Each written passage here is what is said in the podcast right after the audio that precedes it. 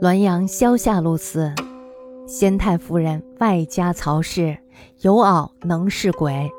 外祖母归宁时，语论明事，媪曰：“昨于某家见一鬼，可谓痴绝，然情状可怜，亦使人心脾激动。鬼名某，住某村，家亦小康，死时年二十七八。初死百日后，复邀我相伴。”见其横坐院中丁香树下，或闻妇哭声，或闻儿啼声，或闻兄嫂与父构碎声。虽阳气逼说，不能见，然必侧耳窗外窃听，凄惨之色可居。后见梅硕至父房，愕然惊起，张手左顾，后闻亦不成，稍有喜色。继而媒妁再至。来往兄嫂与父处，则奔走随之，惶惶如有失。松聘之日，坐树下，目直视父房，泪涔涔如雨。自是父美出入，折随其后，眷恋之意更笃。驾前一夕，父整肃连句，父思愧，盈盈者彻夜。吴太息曰：“痴鬼何必如是？”若弗闻也，取者入，丙火前行，臂力强偶，乃翘首望父，五阶复出，回顾见其远远随至取者家，为门卫所阻，击丧哀其，乃得入。入则逆强偶，望父行礼，凝厉如罪状。复乳房，稍稍进窗，状亦如整肃帘具时。至灭烛就寝，尚不去，被众六神所驱，乃狼狈出。时吾以父主归室耳，以随之返。见其直入复室，凡父所坐所眠处，一一是道。俄闻所母啼，驱出，环绕而四周，以两手相搓，左无可奈何状。俄扫出。踏而一掌，便顿足复心，摇作切齿状。吾视之不然，乃径归，不知其后何如也。后思谓复述，复啮齿自悔。六少寡议驾者，闻事疑死，自是曰：“吾不然，是亡者作事状。”嗟乎！君子亦不服人。不以生死有意也，小人无往不负人，亦不以生死有意也。常人之情，则人在而情在，人亡而情亡。苟一念死者之情状，未尝不凄然感也。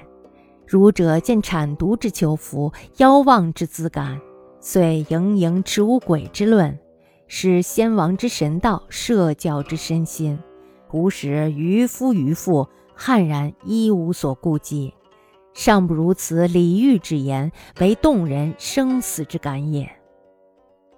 先太夫人的娘家姓曹，那么曹家呢有一个老妈子，她说自己能看到鬼。外祖母回娘家的时候，和她说起了阴府的事儿，那么老妈子就说了，说前些天的时候呀，在某某某家里看到了一个鬼，这个鬼呀，可真是吃到了极点了。但是呢，那个情状呀，却是非常的可怜，叫人的内心呢能生出凄然的感觉。鬼的名字呢叫某某，住在某村，家道呢也算是小康吧。死的时候呢只有二十七八岁。刚死百天以后呢，他的妻子请我去作伴儿。这时候呢，我就看到他常坐在家里院中的丁香树下，有时候呢听见妻子的哭声，有时候呢听见儿子的哭声。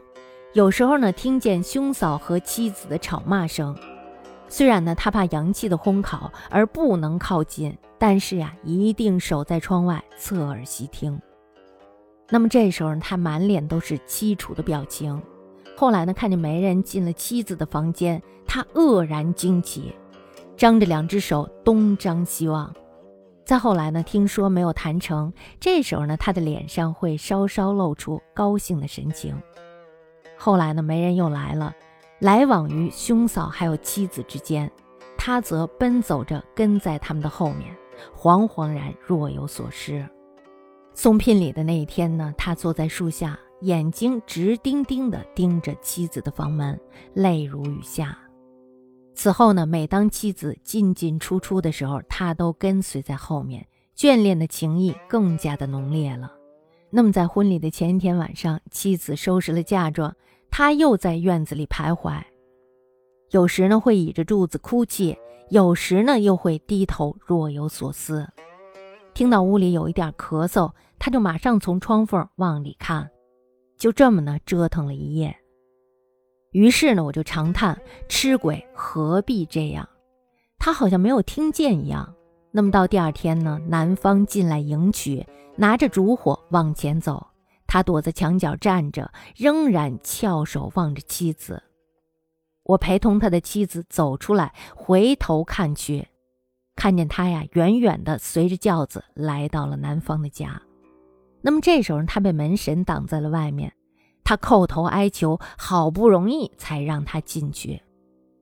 进了屋以后呢，他就躲在了墙角里，看着妻子举行婚礼，呆呆的站着，好像喝醉了酒一样。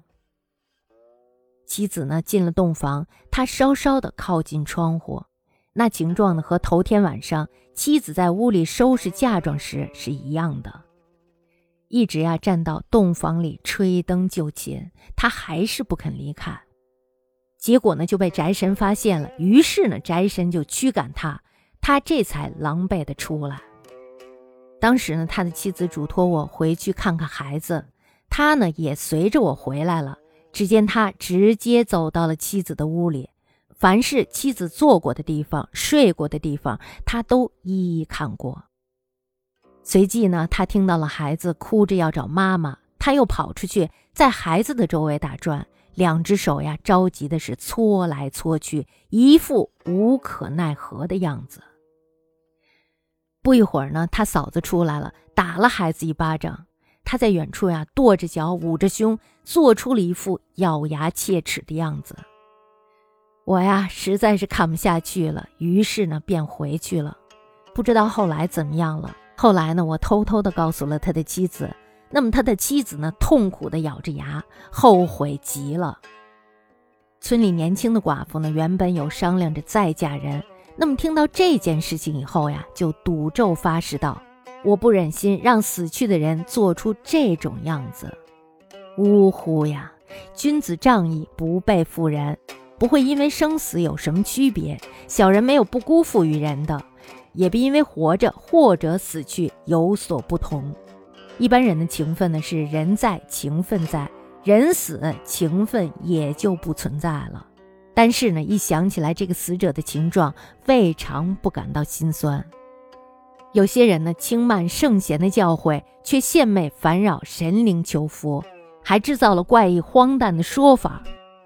儒者见到这种现状，就振振有词地坚持无鬼论，忽视了上古贤明君王以神道设置道德教化的深切用心。这样做呀，只会使迂夫迂妇们无所顾忌的我行我素，还不如这位老妈子说的事儿，能够触动人们对于活着和死去之后的情景的感念。那么这故事说的是什么呀？就是从意识形态上来引导这个妇女，让他们成为劫富烈女。当然了，这种东西呢，我们看来是比较迂腐的，但是人的感情是非常的奇特的，是吧？也就是说呢，当你晓之以理、动之以情的时候，这时候它就会产生一种对过去的留恋。而这个故事到后来的时候，它也说明了，如果你要是讲大道理的话，那么可能这个东西是不成立的。但是呢，如果你要举一个例子的话，那么这件事情很容易就被大众接受了，是吧？所以呢，控制人们的意识形态，并不是说要讲什么道理，而是要从一些故事开始。那么这样呢，接受起来就更加的容易一些。其实我们当初看的那个电影《阿甘正传》，大家都知道是吧？《阿甘正传》呢，它其实就是一个非常典型的例子。为什么《阿甘正传》呢？当时是那么的火？就是因为《阿甘正传》呢，它在那个历史的节点上，它引导人们的意识形态向政府所需要的那个位置进发，这就是《阿甘正传》它为什么特别火的主要原因。当然，我们也看到它的那个里面有许多的正念，是吧？可是那些所谓的正念来说，都是服务于当时的美国政府的。那美国政府呢，也看到了《阿甘正传》这部影片，它是非常符合当时的美国国情的。也就说呢，美国政府当时是非常需要立阿甘这么一个人物在那儿，然后呢，让他成为大家心里的一个支柱。这就是《阿甘正传》为什么当时那么火的一个主要原因。它除了正面以外，其实主要的原因还是服务于国家的那个机器了。而今天我们读到的这个老妈子，她讲的这个故事呢，也是为了符合当时的那个社会的需求。所以呢，纪晓岚他才要讲这么一个故事来教化人们，希望人们成为他讲的这个样子。而且呢，我觉得他的确是达到了这个目的的，因为这个故事我们读完了以后，的确是非常的动人的。那么那个鬼的样子，他矗立在窗前，他对他的妻子的留恋呀什么的，他也会让我们感受到这个鬼是非常凄苦的。那么一个旧人，他如此这般的留恋这个感情，作为一个活着的人，作为一个曾经对他动情的人，肯定也对他是非常留恋的。所以呢，这时候他就提出了一个什么呀？你如果要是正在家庭中，那么你就要忠于你的家庭，是吧？但是呢，如果你的另一方要是不在了的话，那么你一定也要忠于他，因为他一直在注视着你。所以呢，我们看到他这本书当中，他用这种故事的感化也好，还是教育也好，反正就是看到了他这种东西吧。